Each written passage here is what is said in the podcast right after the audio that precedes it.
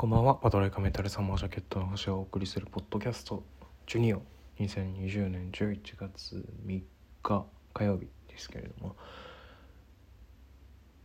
えー、そうですね。今日は何話そうかなって考えてるんですけどなんかねやっぱね10月がね濃すぎた。ちょっと前回のポッドキャストでもちょっと話したんですけど10月のね振り返りを話したりしたんですけど10月が濃すぎたっていう。あの感じですねもうだって 10, 10, 月10月の頭らへんはもうポッドキャストを始めたばっかですからまあまあネタネタというかまあ話すことも全然こういうこと話したいなとかもねボンボンボンって出てきたりとかしてまあどういうふうにやっていこうかなみたいな感じでやってた1週間があってでその後はバトロイカの合宿に行ったり。えー、山登りしたりイノフェスに出たり、えー、お笑いシソンヌのライブヌフを見に行ったり、えー、まあ、白石麻衣の卒業コンサートで初めて乃木坂のライブをねオンラインで見たりとかいろいろねバシバシ巻き起こってたりしてああもうめいやこれ人生のあの中みこうブワーって年表並べ年表っていうかで起きた出来事みたいなのをまとめた年表を作ったとしてもかなり濃いあの1ヶ月だったなって思いまして。うん。だからね今ねそのあ喋ることない。今何も喋ること思い浮かばないみたいなのは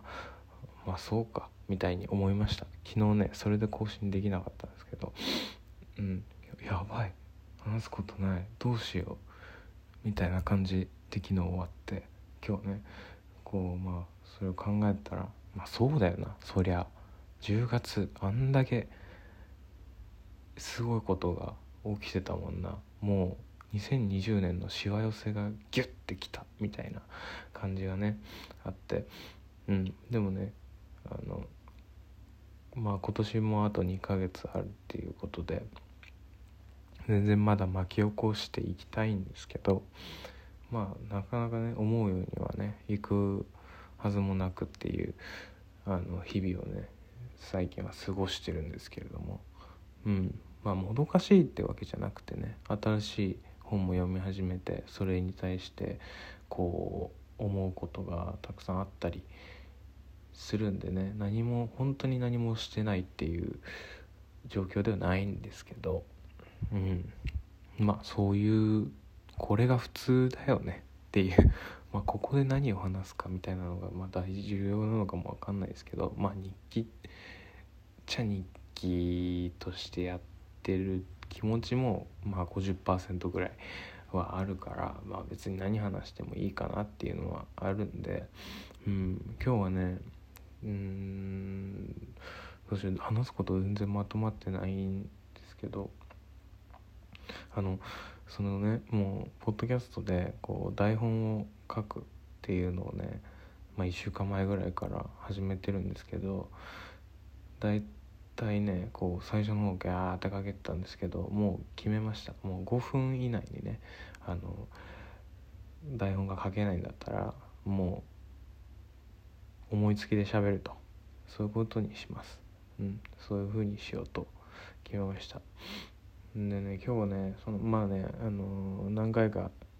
ポッドキャストで話してるんですけどあの自分の中に毒を持ってって岡本太郎さんの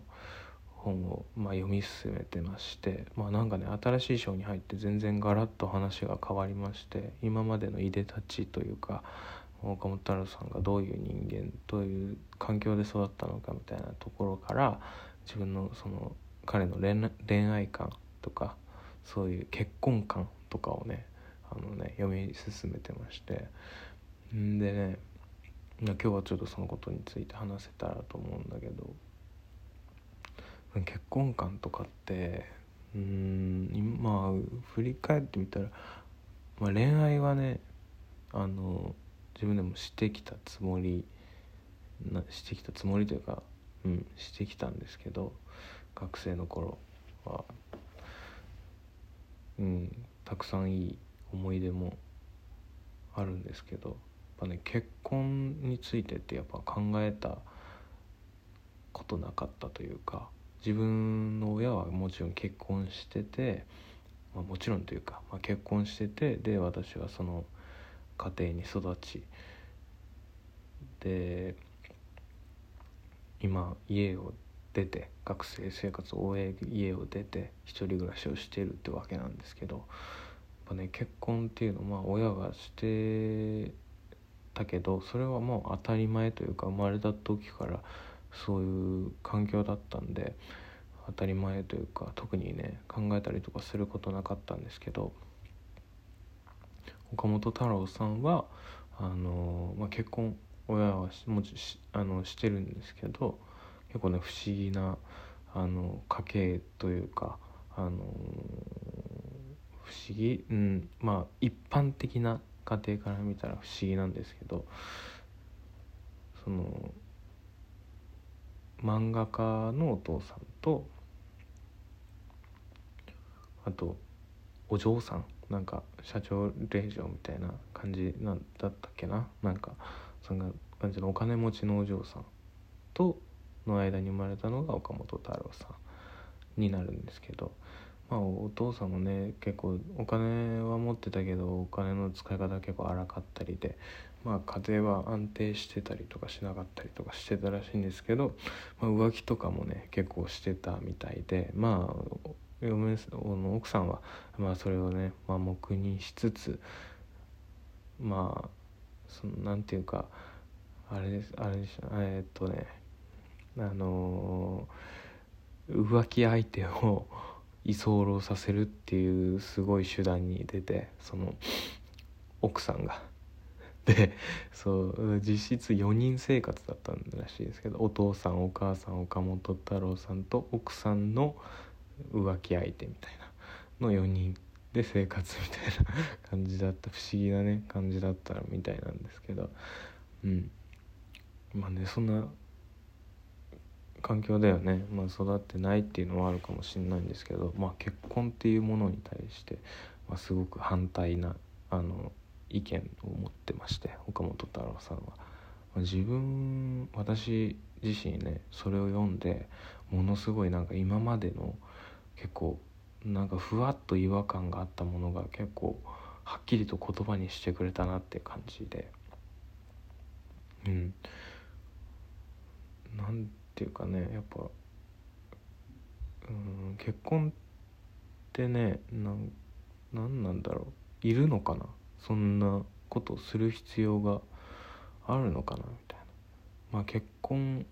は恋愛の墓場ってよく言われるらしいんですけどまあ初めて知ったんですけど本読んでて。